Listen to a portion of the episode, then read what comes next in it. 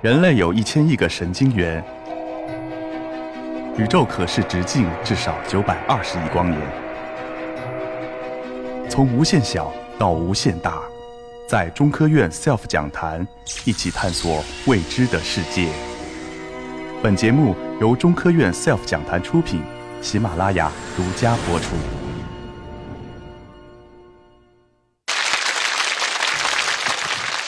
大家好，呃，我叫李一夫，呃，很高兴呢，今天能能能够站在这里，呃，跟各位这个科学家同台。我呢是是个手艺人，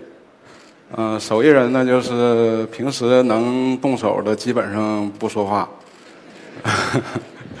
然后呢，今天呢，呃，我来到这儿呢，想跟大家分享一下这个呃我的一个作品，叫《日光之城》。啊，《日光之城》呢是我一三年做的一件创作，啊，这件创作呢当时是呃参加这个中央电视台雕塑大赛，啊，获得了一个特等奖。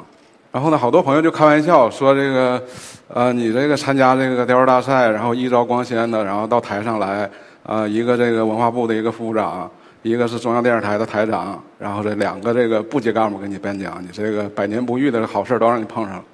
我说这个这个，可能大家关心的吧，并不是这个，可能关心这个艺术家平时生活状态到底是什么样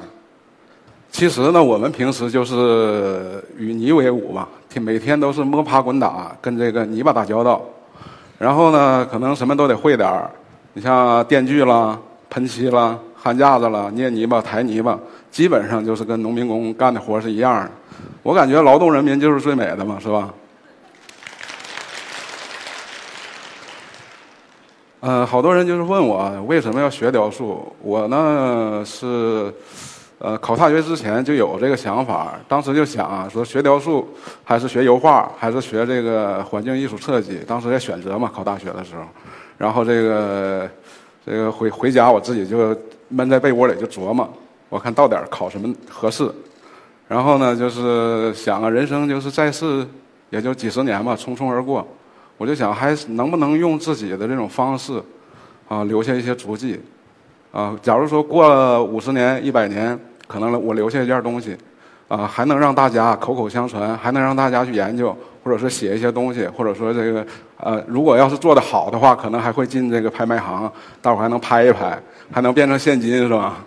然后呢，我就说，那我就还是考雕塑系吧，毕竟这个雕塑呢，它可以放在广场上，可有很多人、很多人去看。啊，就是小时候不都是看电视嘛，也看这个欧洲好多这个古典雕塑啊，那么美。后来呢，学了雕塑，发现，呃，这个理想是需要付出巨大代价去实现的。啊，很多人都觉得这个这个做雕塑就是捏泥人嘛，有什么这个可可这个说的呢？现在这张图片呢，就是当时呃南京大屠杀纪念馆啊在做这个逃难的一批这个主雕。当时呢是吴一山先生，是现在的中国美术馆的馆长，呃呃中国雕塑院的院长。原来呢是南京大学美术研究所的所长，他来主持这个项目。我们也是有幸参加这个项目的这个整体创作。做这个的时候呢，就是呃因为政治压力很大，就是做这个也也是国家这个重大重大历史工程嘛。然后这个雕塑呢也是量非常巨大，当时我们是用了两年的时间做这个前期准备，呃，准备什么呢？就是每天不断的这个视觉轰炸，基本上就是这个所有的这个影视啊、文学作品，所有的这个文献资料，所有有关于南京大屠杀的图片，还有要接受一些这个呃当时一些幸存者的这个采访的时候，我们要参加。啊，所以有这个整个团队的两年时间，基本都活在了一个比较黑暗的一个状态里，就是很痛苦，非常痛苦这个创作状态，所以才能做出了一个呃很痛苦的一个作品出来。还是想让大家看到当时的一个状态，记住这个历史，可能让大家自强自立嘛。当时我们做这批作品的时候，就跟生孩子是一样的。为什么呢？就是呃做的时候很痛苦嘛。啊，孕育这个作品怎么去做，怎么去构思，怎么去想，然后做的时候呢，可能就，啊，有这些这个呃各类的专家来提意见，你都要修改，修改了大概九轮吧，修改了九轮之后，呃开会讨论呢，最后通过了。等他进到这个南京大屠杀纪念馆的时候，你就感觉这个小孩可能哎上小学了，啊，你可以看到这小孩跑了。等他现在挪到这个国家博物馆展览的时候，就感觉这孩子已经上大学了，考上名牌名牌大学了已经。所以我感觉就是一个做雕塑这过程，就是一个呃教育小孩、教导小孩，呃生育的一个过程，特别痛苦，然后又特别快乐，特别有成就感。呃，之后呢，我又参加了一个这个呃也是国家博物馆的一个项目，是这个愚公移山，在这个现在假如说我们去这个国家博物馆的时候，一进正厅就能看到这个正厅上面有一个特别大的一个浮雕。嗯，做这个浮雕吧，这个倒谈不上辛苦。但是特别的孤独，啊，我就分享一下我这个创作的感受啊，呃，我是在这个小汤山，就是昌平，小汤山有一个两千多米的一个工作室，当时是这个，呃，中国雕塑学会的会长郑成刚先生他主持这个项目，当时就把我调过去了，只有我一个人，一个人加上一条大狗，我们俩相依为命八个月，就从来没出去过那个屋嘛。因为这个任务也很着急，特别大。有机会你们要去博物馆可以看得到，而且这张图片呢是原图，呃，现在博物馆挂那个两侧收缩了一点就去掉了一部分，所以现在这个是比较完整的，大家能看得到这个这个原稿。当时呢，我做这个八个月里面呢，就是，呃，除了创作啊，创作我觉得没什么讲的，就是技技法问题了，技术问题。我觉得可能对我触动最大的就是。那条狗陪着我天天看星星，你能在孤独中，能在这种寂寞当中，能看到自己，或者说能看到自己未来的这个路应该怎么走。所以说呢，就是呃，我的这个这个人都说，人问我说，你这个参加了这么重这么多的重大工程，这么多的这个，你为什么运气这么好呢？我说我这个从小这个学雕塑的时候就有这个理想，我说我就想成为这样的人。我说我当时呢。当时我参刚参加，刚刚参加工作，是在这个东北师范大学。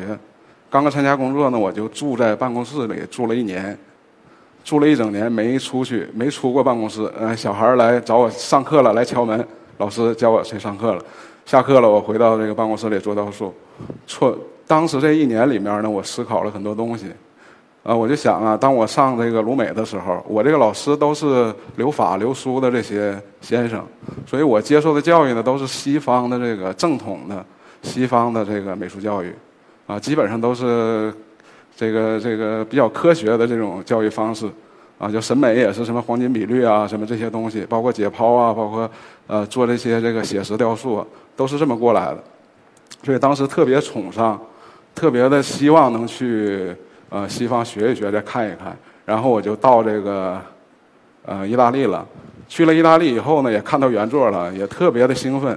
当时呢就想，哎，是不是回国以后我也好好做一批东西，来跟这些大师啊，跟这些所谓以前我的偶像们也能不能有一些 PK 的这种这这种状态？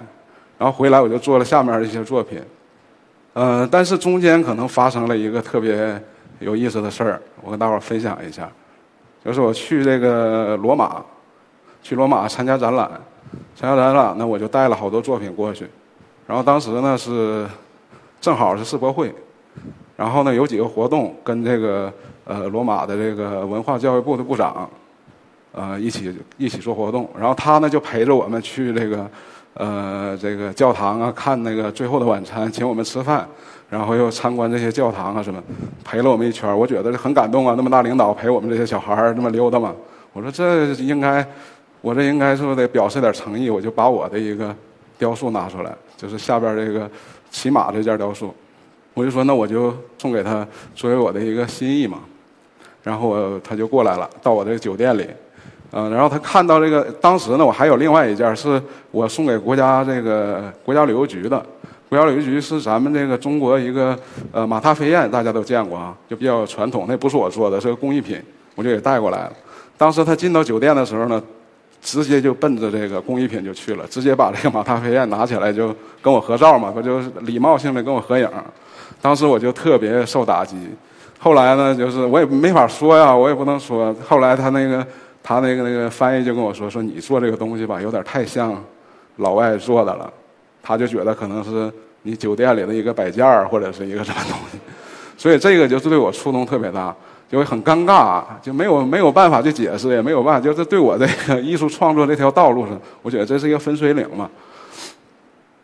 这样我回国以后啊，我就呃都讲这个立足于传统应该怎么发展。我回国以后，我也没有办法，我想这呃学校教的之前教的这些东西，我也都学了，我也做的也都还好，也不错。然后呢，我想，那我就看一看咱们中国传统的这个艺术，包括这些寺院里啊，包括一些道观里，包括一些壁画，包括墓葬，是吧？包括这个所有的这些石雕啊，有一些工艺品，我都在研究。然后我自己也在做，做了好多工作，有一年、一年半、将近两年的时间，我都在做这个中国传统的这个雕塑，像这个四大天王也叫风调雨顺嘛。当时我做也是也是七八个月才做完这一组。然后呢，我做这在做这个传统雕塑的同时呢，就是研究我这个以后未来的我的艺术创作创作道路到底应该怎么走，啊，没研究出来，